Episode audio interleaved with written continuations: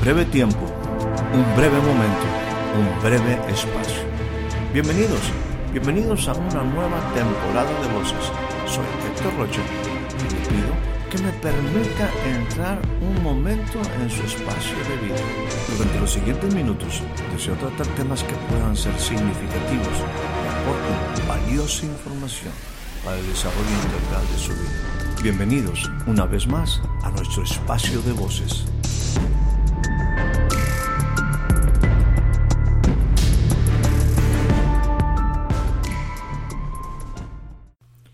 Le doy a usted la más cordial bienvenida a este nuevo breve espacio de voces.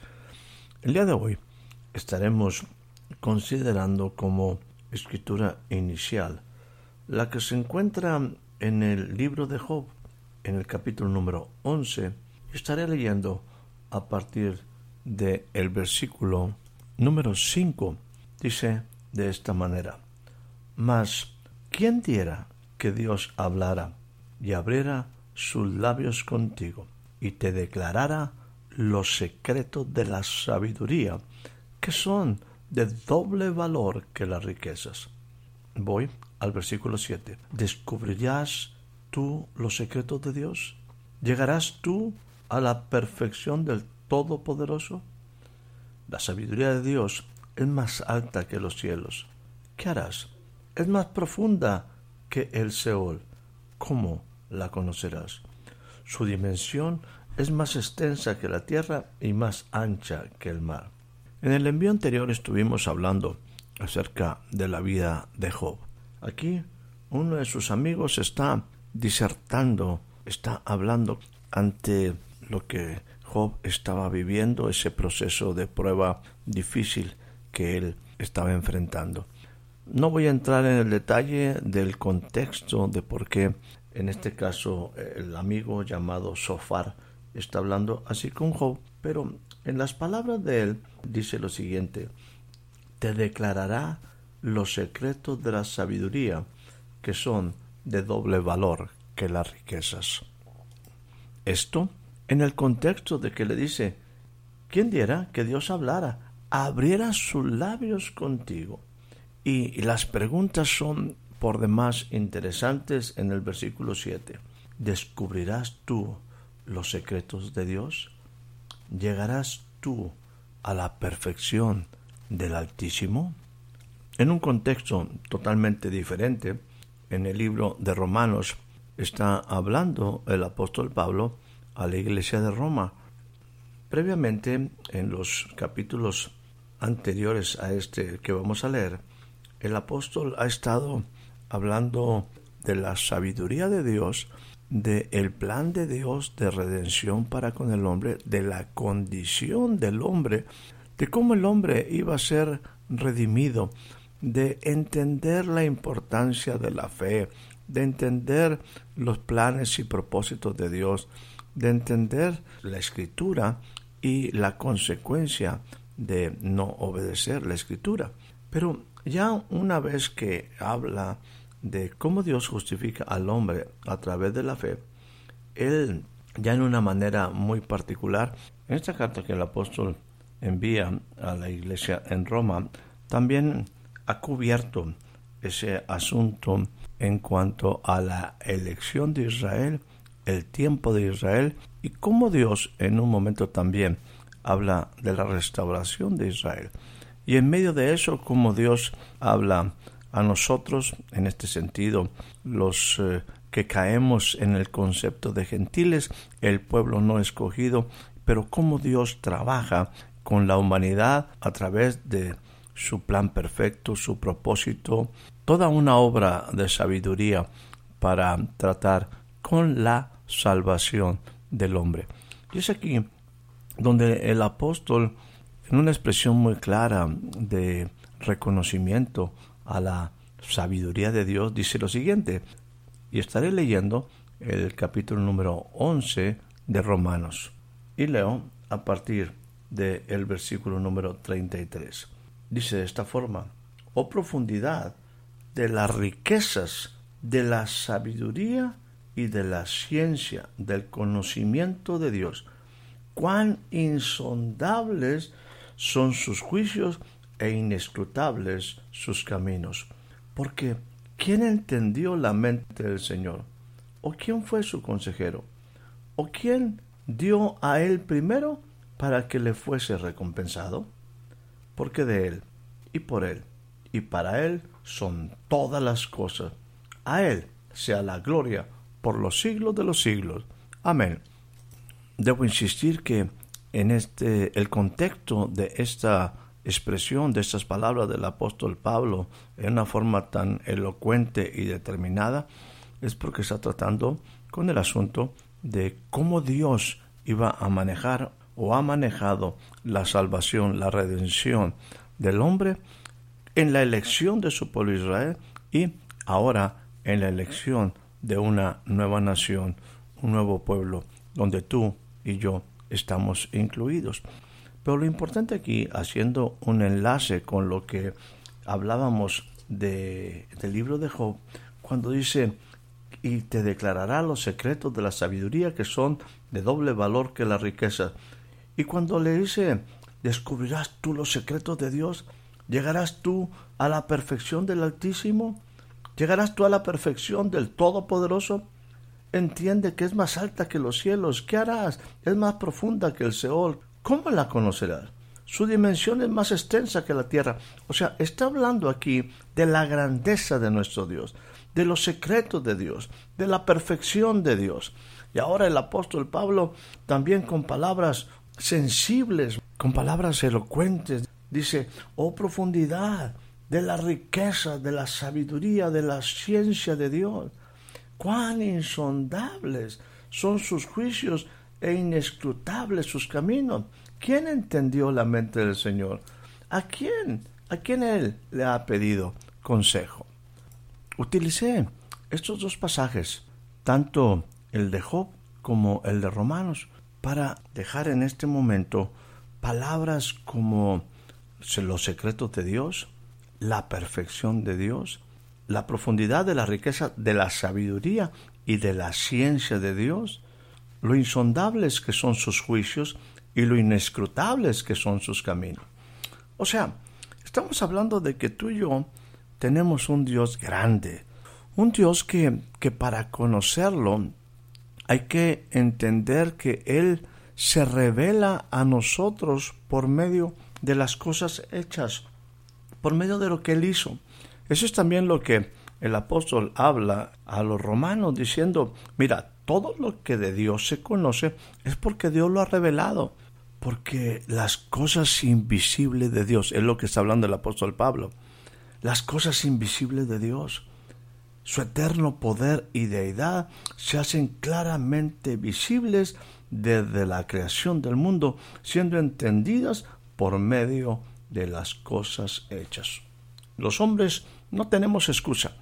La grandeza de Dios, los juicios de Dios son impresionantes.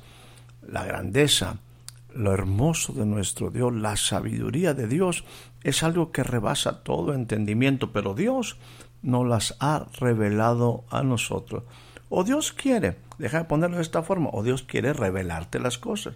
Nosotros no podemos conocer a Dios porque nuestra mente es una mente finita y no podemos comprender a un Dios infinito pero las cosas invisibles de Él, el Dios invisible se hace claramente visible por medio de las cosas hechas. Recuerde esto, Dios, en su manera como Dios edifica su propósito y su plan para con el hombre, es a través, recuérdelo usted, a través de revelación, a través de relación y a través de una reproducción generacional. Ahora, déjame decir, es importante que tú y yo tengamos una revelación de lo que tú y yo podemos conocer en esta, en esta vida. Para ello, quisiera utilizar un soliloquio, una expresión de un hombre en una forma individual, a una asamblea en la cual él diserta, y él lo dice claramente, diserta entre la sabiduría, entre la necedad, y aún en la locura. Él agarra un abanico muy amplio para describir lo que es la vida del hombre debajo, debajo del sol. Y lo primero que te diría aquí es que utilizaré el libro de Eclesiastés en su capítulo número 3. Básicamente utilizo el versículo número 1 en principio diciendo, todo tiene su tiempo y todo lo que se quiere debajo del cielo tiene su hora. También dice en el versículo 10, yo he visto el trabajo que Dios ha dado a los hijos de los hombres para que ellos se ocupen de él. Dice en el versículo 11, todo lo hizo hermoso en su tiempo. Es impresionante todas las cosas que incluye aquí al hablar de los diferentes tiempos en la vida que se vive debajo del sol. Dice lo siguiente en el versículo 11, todo lo hizo hermoso en su tiempo. Y mire lo que continúa diciendo, ha puesto eternidad en el corazón de ellos, sin que alcance el hombre a entender la obra que Dios ha hecho desde el principio hasta el fin. Esto es sumamente importante. Hay una vida debajo del cielo. Hay una vida debajo del sol. Hay una vida llena de misterios, llena de sabiduría, llena de cosas insondables. Hay cosas que están en una profundidad del conocimiento de la ciencia. La vida es una oportunidad para conocer a Dios. Esto que Dios nos ha dado como un regalo, la vida, nos da esa pauta para conocer al Dios de la vida. Y es aquí donde quisiera yo comentarte algunas cosas acerca de cómo vivir con intensidad esta vida que Dios nos ha regalado. Que no nos quedemos cortos. A Job le decían, ¿tú vas a conocer los secretos de Dios? ¿Tú vas a conocer la perfección de Dios? Es claro que como seres humanos no podemos conocer todo, pero podemos conocer mucho de la grandeza, de la belleza, de la sabiduría, de la profundidad del conocimiento de Dios, de su corazón, de lo que Él es y de lo que Él hizo. Y para eso quiero darte algunas recomendaciones prácticas para vivir esta vida que hoy tenemos debajo del sol, pero que puede trascender a la eternidad. Como punto número uno, te diré, no hagas de esta vida una tragedia. Una tragedia podemos referirla a cosas de la vida cotidiana de nuestros tiempos. Una tragedia es y será siempre que un hombre o una mujer plenos mueran siendo niños, siendo una niña. Una tragedia es definitivamente que un ser con un potencial de vida, con una vida por delante muera aún en el vientre de su madre o al ser sacado violentamente del vientre de su madre. Una tragedia es que un árbol muera en la semilla, que no llegue a germinar. Una tragedia es que tu vida y mi vida terminen en una religión en lugar de una relación profunda con Dios. Así como punto número uno, estamos diciendo, no hagas de tu vida una tragedia. Te diría tiene una forma personal. Como número dos, no hagas a Dios parte de tu vida. Fíjate lo que estoy diciendo. No hagas a Dios parte de tu vida, sino tú sé parte de la vida de Dios. ¿Por qué? Déjame decirte, la gran mayoría de nosotros, en nuestras vidas que no hemos desarrollado, en nuestras vidas que no son plenas, en nuestras vidas que estamos lidiando cada día y muchas veces sin avanzar, tratamos de incorporar a Dios. El resultado muchas veces no es el deseado. Yo te diría, la vida no está en nosotros. A nosotros nos fue dada una vida de parte de Dios. En Él está la vida. Si nosotros nos incorporamos a Él, en lugar de que Él sea parte de nuestra vida, que nosotros lleguemos a ser parte de Él, entonces estaremos en la posibilidad de alcanzar la vida verdadera. ¿Por qué? Aquí entro al punto número tres. Porque existe, existe una vida más allá del sol. Cuando he hecho referencia a la manera como este hombre sabio del eclesiastés habla acerca de la vida, él se está refiriendo únicamente a la vida debajo del sol. Pero tú y yo sabemos que hay una vida que va más allá del sol, una vida donde el Dios Todopoderoso reina y a su lado el precioso Jesús está sentado, aquel que nos dio vida y vida en abundancia. Hay una vida más allá del sol. Me gustaría decirte algo que es sumamente importante. Aprende, aprende nuevos temas de conversación. Aprende a hablar con sabiduría, con entendimiento. Déjame decirte que la verdadera vida tiene temas importantes a tratar. Más allá de lo que la humanidad hoy se ve envuelta y también desviada en muchos aspectos, donde los temas son irrelevantes, hay una vida llena de sabiduría, de entendimiento. Aprende nuevos temas de conversación. Aprende a conversar en otro nivel. Descubre la profundidad de Dios. Conoce. Y aquí entraría a un quinto punto diciendo, camina. Camina con otros que están avanzando en los caminos de Dios. Busca gente con la cual tú en un momento puedes ser parte de gente diferente que está avanzando en los caminos de Dios. Hay obras de Dios, pero hay caminos por los cuales Dios quiere que nosotros caminemos. Por eso apareció Jesús siendo el camino, siendo un camino de verdad y siendo un camino de vida. Por lo tanto te digo, camina los caminos de Dios. Número 6. Alcanza y empieza a vivir la eternidad aquí en la tierra. En el libro de Eclesiastés decía que el Señor nos ha dado una vida y ha puesto eternidad en nuestro corazón. Libera la eternidad que Dios ha puesto en tu corazón. Libera la eternidad que Dios ha preparado de antemano para que tú andes en ella.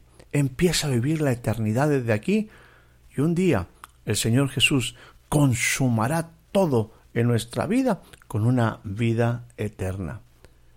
Te diría también, finalmente, entendamos lo que el apóstol ahí decía en el libro de Romanos.